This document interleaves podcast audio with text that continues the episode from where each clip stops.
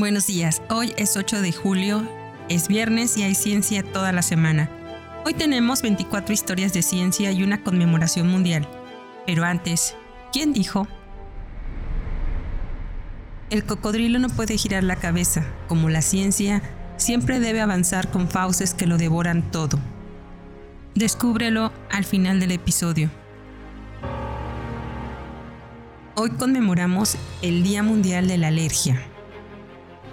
El 8 de julio se celebra el Día Mundial de la Alergia, con el objetivo de concienciar a la población de la importancia de educar para la prevención de las enfermedades causadas por las alergias, así como de la búsqueda de tratamientos efectivos que mejoren la calidad de vida de las personas que las padecen.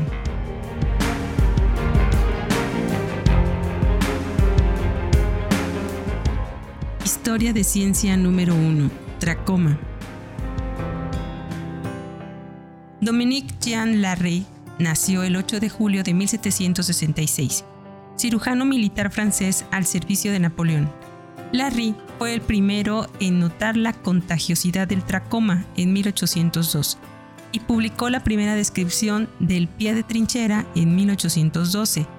Introdujo en el campo de batalla hospitales de campaña, servicio de ambulancias, prácticas de primeros auxilios y el sistema de triaje para el tratamiento de pacientes. Larry introdujo carros tirados por caballos con suspensión adecuada para evacuar a las víctimas rápidamente de los hospitales de campaña móviles recién establecidos. A partir de ese momento, los cirujanos tenían una posibilidad razonable de operar las peores heridas antes de que fuera demasiado tarde. El éxito del enfoque de Larry le valió el puesto de cirujano jefe en la guardia de todas las campañas importantes de Napoleón Bonaparte desde 1805 en adelante. El tracoma es una enfermedad ocular que resulta de la infección por Clamidia trachomatis, una bacteria. Constituye un problema de salud pública en 44 países y es la causa de ceguera o de la incapacidad visual en 1.9 millones de personas en el mundo.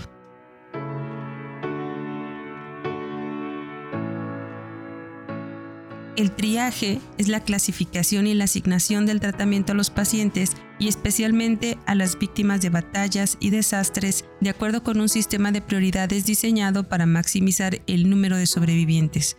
Actualmente se usa para clasificar a los pacientes en las salas de urgencias, dependiendo de su necesidad de atención.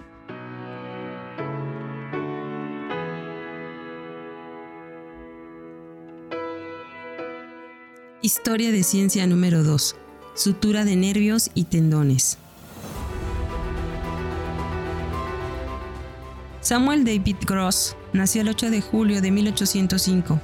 Cirujano estadounidense, profesor de medicina y autor de un influyente libro de textos sobre cirugía que fue ampliamente leído. Se titula Elementos de Anatomía Patológica, publicado en 1839. Fue un destacado cirujano, pionero en métodos para suturar nervios y tendones. Otras especialidades suyas incluyen la operación de cálculos en la vejiga y de heridas intestinales. Inventó nuevas técnicas e instrumentos para lograrlo. Posteriormente se desempeñó como presidente de la Asociación Médica Estadounidense en 1847. Thomas E. Aikins lo retrató en una famosa pintura conocida como La Clínica del Dr. Gross en 1875.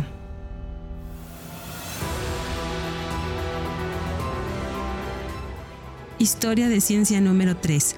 Jugo pancreático. Gabriel Gustav Valentin nació el 8 de julio de 1810, fisiólogo germano-suizo que fue el primero en observar la actividad digestiva del jugo pancreático en 1844.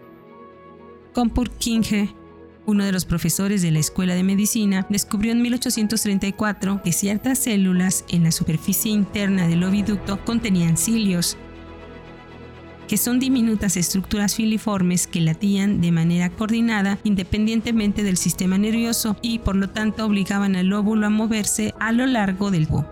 Investigaron la presencia de células ciliadas en otros lugares entre los vertebrados, en 1836 identificó el núcleo y el nucleolo de la neurona. Para 1841 fue el primero en observar un tipo de tripanosoma que ahora se sabe que causa la enfermedad del sueño. El cuchillo Valentín lleva su nombre.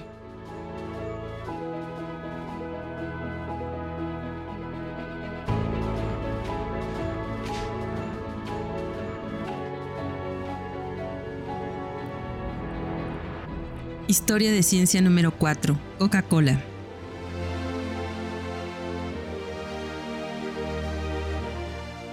John Sid Pemberton nació el 8 de julio de 1831, farmacéutico estadounidense que inventó la Coca-Cola en 1885. Al principio era un tónico, French Wine Coca, Posteriormente, modificó la fórmula omitiendo el alcohol y añadiendo otras esencias vegetales. El nuevo jarabe estaba destinado a ser una cura para los dolores de cabeza. El 29 de mayo de 1886, Coca-Cola se anunció por primera vez en el Atlanta Daily. Pemberton luego vendió la receta, el equipo y la máquina para fabricar la bebida a Asahi Candle a cambio de 1.200 dólares.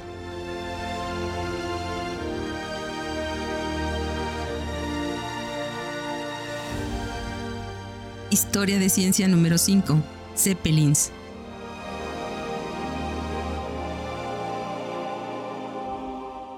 Ferdinand Adolf August Heinrich, el conde von Zeppelin, nació el 8 de julio de 1838. Fue un inventor, ingeniero y fabricante alemán, pionero de la aviación que construyó las primeras aeronaves dirigibles rígidas llamadas Zeppelins. Después de retirarse de la carrera militar en 1890, dedicó 10 años al diseño y la construcción de su primera nave exitosa, la LZ-1. Patentó su idea el 31 de agosto de 1895 y formó una empresa para construir aeronaves en 1898. Muchas personas pensaron que su invento era increíble, pero inútil, y lo llamaron Conde Tonto. Su primer dirigible despegó el 2 de julio de 1900 en el lago Constanza, donde se había montado sobre una plataforma de montaje flotante. Su éxito estimuló la financiación de la comunidad. Finalmente produjo más de 100 Zeppelins para uso militar en la Primera Guerra Mundial, durante la guerra, los Zeppelins se utilizaron para bombardear Gran Bretaña a partir del 19 de enero de 1915 con ataques en el Great Yarmouth y King's Lynn. Después de la guerra, continuó mejorando el diseño y construyó una flota de aeronaves para el servicio comercial de pasajeros, que incluía vuelos transatlánticos. El uso del Zeppelin terminó después del desastre del incendio de Hindenburg el 6 de mayo de 1937 en Lakehurst, Nueva Jersey, Estados En este desastre, el dirigible de pasajeros alemán LZ-129 Hindenburg se incendió y fue destruido durante un intento de aterrizaje en la estación del aire naval Lakehurst, en la estación de aire naval. De las 97 personas a bordo, 36 pasajeros y 61 tripulantes, hubo 35 muertos, 13 eran pasajeros y 22 tripulantes. Un trabajador en tierra también murió, sumando un total de 36 decesos. El desastre fue ampliamente cubierto en impactantes videos y fotografías y en una crónica radial grabada por Heber Morrison, testigo del desastre, el cual fue retransmitido al día siguiente. Una variedad de hipótesis han sido propuestas tanto sobre la causa de la ignición, así como sobre lo que propagó el fuego. El incidente destrozó la confianza pública en la seguridad de los dirigibles rígidos para pasajeros y marcó el fin repentino de la era del dirigible.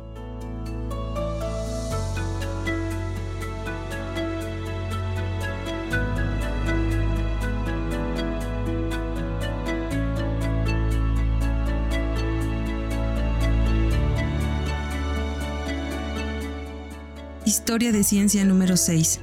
Palacio de Minos.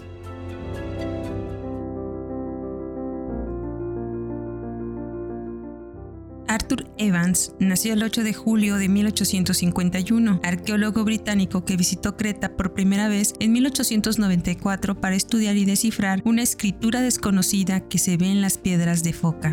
Posteriormente excavó sistemáticamente el Palacio de Minos allí, en Nosos, entre 1900 y 1931. Se restauraron varias partes del palacio. Evans estaba convencido de que la mayor parte del daño al antiguo palacio fue causado por terremotos. Su trabajo le dio fama internacional por su intuición, imaginación y erudición. A él le debemos el descubrimiento de la civilización minoica. La civilización minoica floreció a mediados de la Edad de Bronce en la isla de Creta, situada en el Mediterráneo Oriental entre los años 2000 y 1500 antes de la era cristiana. Con su arte y arquitectura únicos y la expansión de sus ideas a través de contacto con otras culturas del Egeo, los minoicos contribuyeron de forma significativa al desarrollo de la civilización europea occidental como lo sabemos hoy. Construyeron complejos palaciales laberínticos, vívidos frescos con escenas de salto del toro y procesiones, magnífica orfebrería en oro, elegantes vasos de piedra y una cerámica con vibrantes ornamentos inspirados en la vida marina. Estos son algunos rasgos de la Creta minoica que el arqueólogo Arthur Evans descifró para el mundo.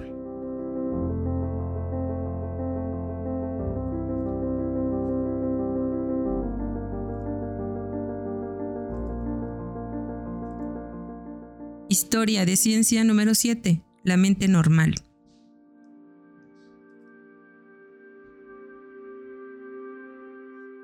Alfred Binet nació el 8 de julio de 1857, psicólogo francés que fue pionero en el campo de las pruebas de inteligencia de la mente normal. Adoptó un enfoque diferente al de la mayoría de los profesionales de la psicología de su época. Estaba interesado en el funcionamiento de la mente normal más que en la patología de la enfermedad mental.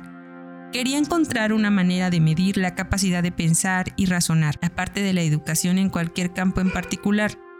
En 1905 desarrolló una prueba en la que hizo que los niños hicieran tareas como seguir órdenes, copiar patrones, nombrar objetos y poner las cosas en orden o arregladas correctamente. Dio la prueba a los escolares de París y creó un estándar en base a sus datos. A partir del trabajo de Binet, IQ o coeficiente intelectual entró en el vocabulario.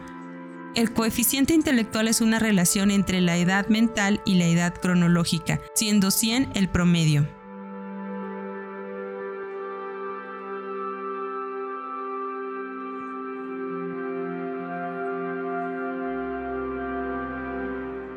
Historia de ciencia número 8. Corales blandos.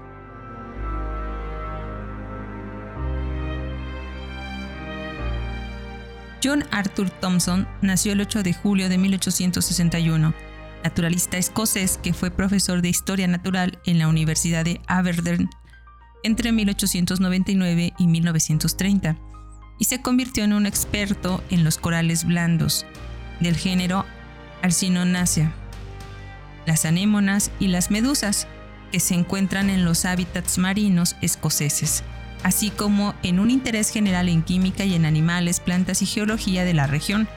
También participó activamente en la reconciliación de la religión con la ciencia a través de libros y conferencias populares.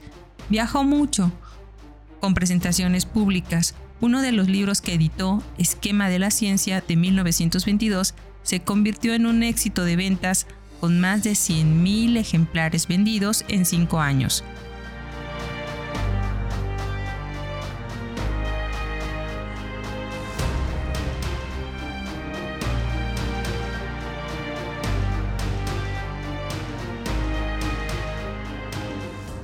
Historia de ciencia número 9. Refugio antiaéreo.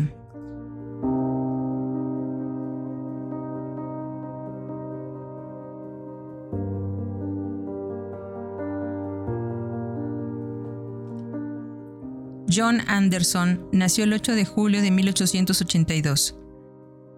Político escocés conocido por el refugio Anderson durante la Segunda Guerra Mundial el tipo de refugio antiaéreo de defensa civil construido en los jardines de las casas.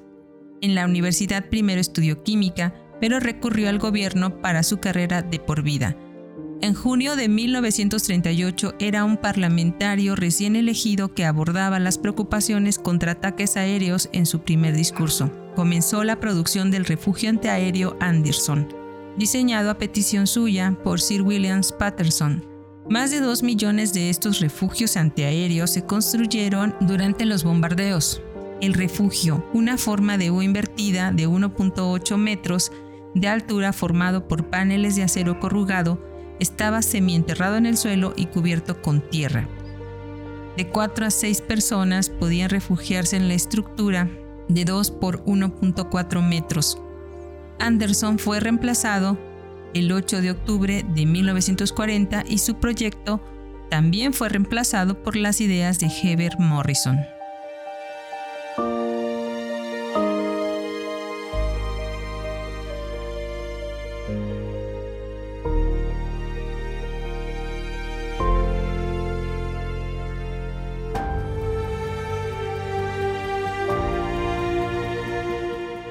Historia de ciencia número 10. Helio líquido.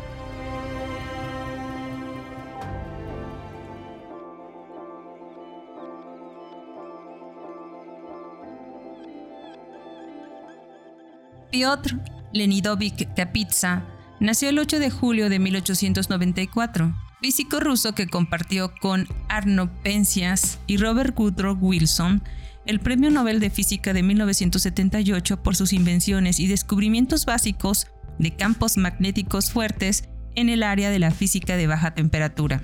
Descubrió que el helio 2, la forma estable del helio líquido por debajo de los 2.174 grados Kelvin o menos 270.976 grados Celsius, casi no tiene viscosidad, es decir, resistencia al flujo a finales de la década de 1940, Kapitsa cambió su enfoque.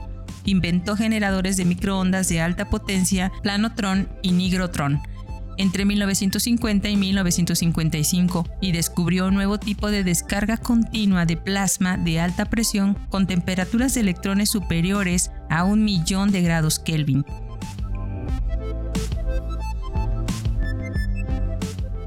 Historia de ciencia número 11. Cristalóptica. Igor Tam nació el 8 de julio de 1895, físico soviético que compartió el Premio Nobel de Física de 1958 con Pavel Cherenkov e Ilya Frank por sus esfuerzos para explicar la radiación Cherenkov. Tam fue un destacado físico teórico. Después de sus primeras investigaciones en cristal óptica, desarrolló un método para interpretar la interacción de las partículas nucleares. Junto con Ilya Frank, desarrolló la interpretación teórica de la radiación de electrones moviéndose a través de la materia más rápidos que la velocidad de la luz, el efecto Cherenkov, y la teoría de las lluvias de rayos cósmicos. También contribuyó al desarrollo de métodos para el control de reacciones termonucleares.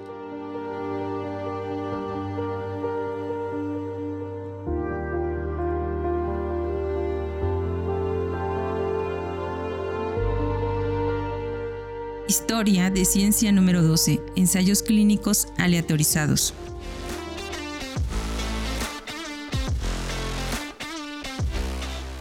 Austin Bradford Hill nació el 8 de julio de 1897, estadístico médico y epidemiólogo inglés que fue pionero en los ensayos clínicos aleatorizados y es conocido por crear los criterios de causalidad de Hill utilizados para corroborar un vínculo entre el efecto observado y una causa sospechada. Los nueve principios de Brayford siguen aplicándose ampliamente en la investigación y la epidemiología de la salud pública, en particular con una encuesta de campo exacta y controlada. Ayudó a validar cómo el cáncer de pulmón tenía una causa en el tabaquismo. Ha sido llamado el principal estadístico médico del mundo. Richard Doll también fomentó la comprensión del vínculo entre el tabaquismo y el cáncer de pulmón. Hill fue honrado por sus indicaciones sobre varios aspectos de la causalidad en medicina y biología.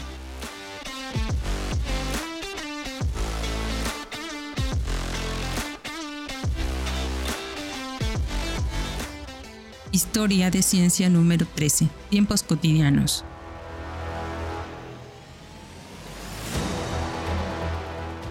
Audrey Richards nació el 8 de julio de 1899, antropóloga social inglesa, educadora, investigadora entre varios pueblos del este de África. Realizó trabajo de campo en Rhodesia del Norte, actualmente Zambia, Uganda y Transvaal. Entre sus temas de estudio estaba la psicología social, la cultura alimentaria, la nutrición, la agricultura, el uso de la tierra y la organización económica. Ella registró, por ejemplo, cuánto tiempo le tomó completar una tarea típica, como construir una cerca o hacer un jardín, el promedio de días de trabajo en diferentes estaciones y el tiempo para preparar la comida en estas culturas.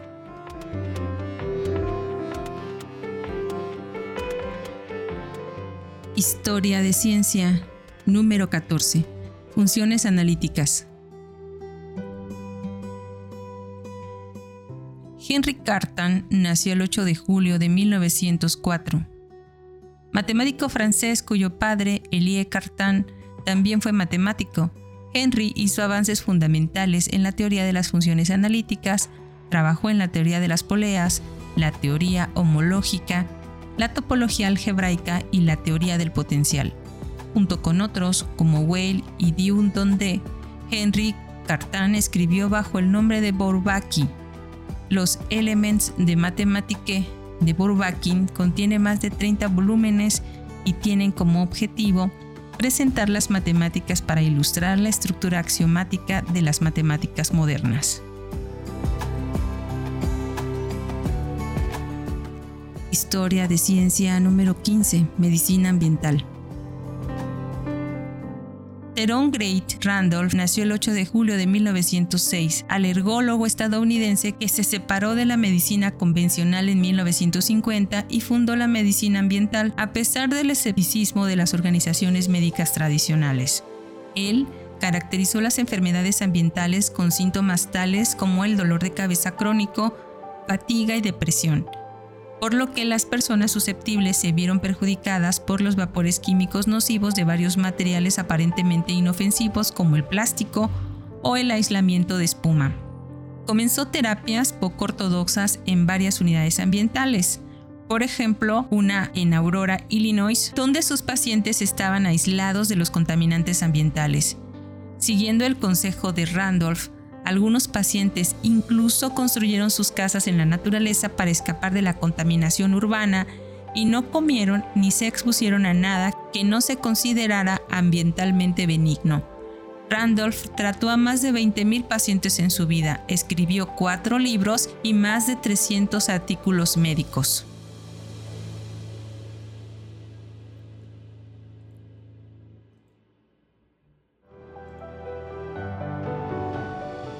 Historia de ciencia número 16. Tanatología. Elizabeth Kubler-Ross nació el 8 de julio de 1926, psiquiatra suiza estadounidense que fue una autoridad líder en la psicología de la muerte, o tanatología. Es mejor conocida por 12 libros, comenzando por One Dead and Dying en 1969, en el que propone que los enfermos terminales pasan por cinco etapas, conocidas actualmente como las cinco etapas de duelo. Estas son la negación, la ira, la negociación, la depresión y tal vez la aceptación. El libro ofrece estrategias para los cuidadores.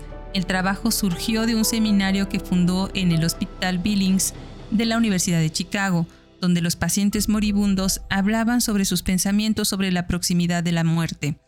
El éxito de ventas del libro condujo a una carrera de práctica clínica para el tratamiento de pacientes moribundos de todas las edades. Sus conferencias cambiaron las actitudes institucionales hacia los enfermos terminales.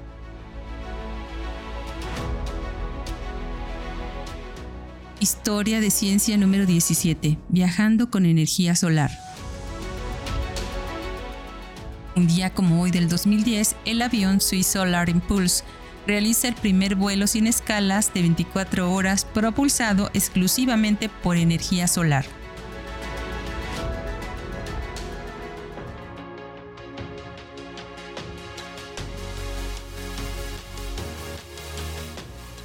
Historia de ciencia número 18. Quintillizos estelares. Un día como hoy del 2015, los astrónomos informan del descubrimiento de un sistema de cinco estrellas extremadamente raro.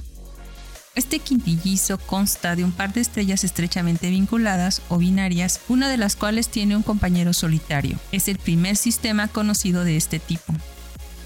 El par de estrellas orbitan alrededor de un centro de gravedad común, pero están separadas por más de una distancia de la órbita de Plutón alrededor del Sol. Los hallazgos se presentaron en la Reunión Nacional de Astronomía del Reino Unido en Yanduno. El sistema inusual se encuentra a 250 años luz de distancia de la constelación de la Osa Mayor. Fue descubierto en los datos recopilados por el proyecto SuperWASP Wide Angle Search for Planets Para ello se utilizaron cámaras relativamente pequeñas y de bajo costo en las Islas Canarias y en Sudáfrica para obtener imágenes de gran parte del cielo cada pocos minutos.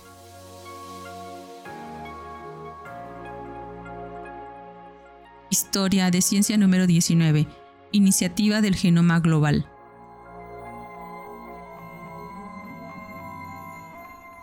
Un día como hoy del 2015, se anuncia un proyecto como parte de la iniciativa del Genoma Global para tomar muestras y congelar el ADN de la mitad de las especies de plantas del mundo en dos años. A medida que el mundo entra en una sexta gran extinción, el trabajo científico corre contra el reloj para salvar la evidencia genética de las plantas de todo el mundo. Un ambicioso proyecto lanzado para recolectar los genomas de los principales grupos de plantas del planeta dentro de los próximos dos años y congelarlos, el proyecto es parte de la iniciativa del Genoma Global que tiene como objetivo y preservar el ADN de toda la vida en la Tierra en instalaciones de almacenamiento criogénico. La tarea suena abrumadora, pero los grupos de científicos y científicas que lideran la iniciativa en el Museo Nacional de Historia Natural del Smithsoniano dicen que solo tomará unos meses recolectar las muestras de la mitad de las familias de plantas del mundo, porque ya están creciendo en jardines botánicos hay unas 500 familias de plantas y más de 13.000 géneros dentro de los grupos incluidos en los principales jardines botánicos del mundo. La tarea es urgente porque algunas especies están en peligro de extinción. De hecho, se advierte que la Tierra ha entrado en su sexta extinción masiva.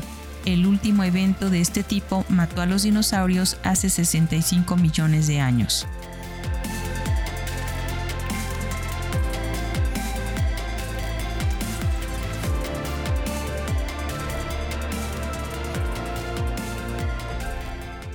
Historia de Ciencia número 20. Tamaños corporales de Homo.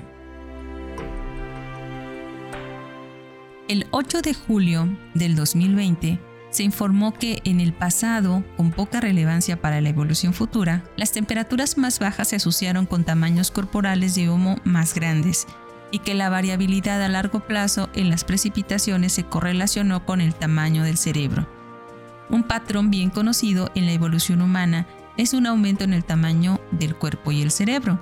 Nuestra especie, el Homo sapiens, forma parte del género Homo y surgió hace unos 300.000 años. Somos mucho más grandes que las especies anteriores y tenemos cerebros tres veces más grandes que los humanos que vivieron hace un millón de años. Ha habido un debate sobre los factores que causan que los seres humanos evolucionemos de esta manera, lo que llevó a un equipo de investigación dirigido por la Universidad de Cambridge y la Universidad de Tübingen en Alemania a combinar datos de más de 300 fósiles humanos del género Homo con modelos climáticos para establecer el papel que el clima ha jugado en la evolución de esta condición. Historia de ciencia número 21. Calentamiento global.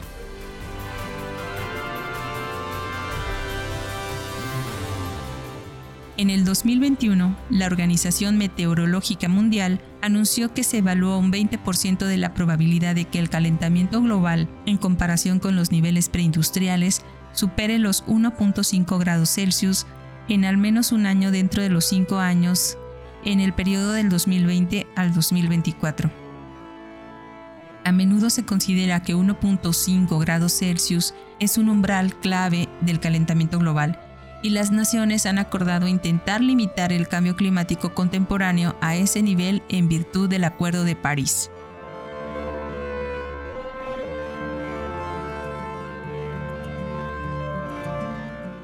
Historia de ciencia número 22. Seda de araña artificial. En el 2021, un equipo de investigadores informó que lograron utilizar una variante modificada genéticamente de R-sulfidophyllum para producir espirodinas, las principales proteínas de la seda de la araña. Esta noticia, publicada en la revista Nature, menciona que los microorganismos fotosintéticos como las cianobacterias, las bacterias moradas y las microalgas han atraído un gran interés como plataformas prometedoras para la producción económica y sostenible de bioenergía, productos bioquímicos y biopolímeros. Lograr la producción heterótrofa de proteínas de cera de dragalina de araña a partir de una bacteria púrpura fotosintética marina, Rhodobolbum sulfidophyllum, en condiciones de crecimiento fotoheterogéneas y fotoautotróficas. La seda de araña, como sabes, es un material biodegradable y biocompatible con notables propiedades mecánicas. Podrían ser una prometedora plataforma de producción verde y sostenible de otras proteínas y biopolímeros, además de la seda de araña. Historia de, Historia de Ciencia número 23. Meteorización mejorada.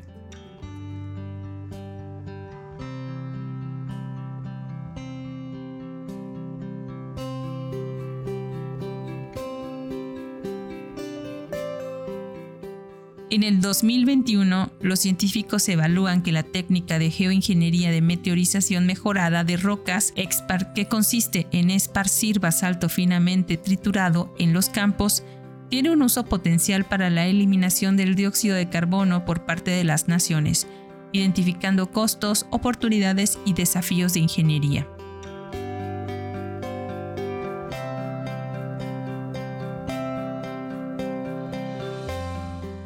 Historia de ciencia número 24. Robot químico móvil.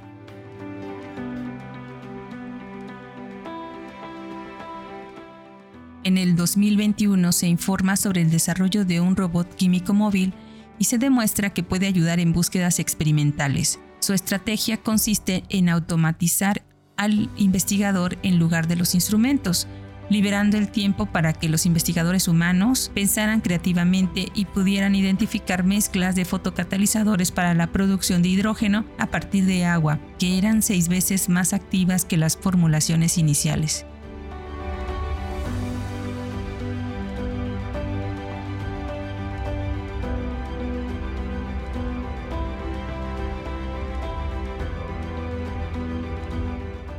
Y esto fue todo por hoy, y fue Piotr Leonidovich Kapitsa quien dijo, el cocodrilo no puede girar la cabeza, como la ciencia siempre debe avanzar con fauces que lo devoran todo. El contexto de esta frase tiene que ver con que en el edificio que albergaba sus investigaciones, construido en Cambridge, se había cincelado un cocodrilo por el escultor Eric Hill y esta escultura tenía que ver con la imagen que Capizza tenía sobre Rutherford. Pero cuando le preguntaron el significado esotérico de la escultura, él ofreció esta explicación. Ese cocodrilo es mi concepto de ciencia. Muchas gracias por escucharnos. Recuerda que si quieres contactarnos, colaborar o requieres las fuentes de la información, por favor no dudes en escribirnos. Nos encuentras como Cucharaditas de Ciencia en Instagram, Twitter, Facebook, TikTok y en cucharaditasdeciencia.com.mx o escríbenos directamente a cucharaditasdeciencia.gmail.com. Puedes escucharnos en Spotify, Anchor, Apple y Google Podcasts. Desde nuestra cabina de grabación en el corazón de Jalapa, Veracruz, México, te abrazamos con afecto. Disfruta el día.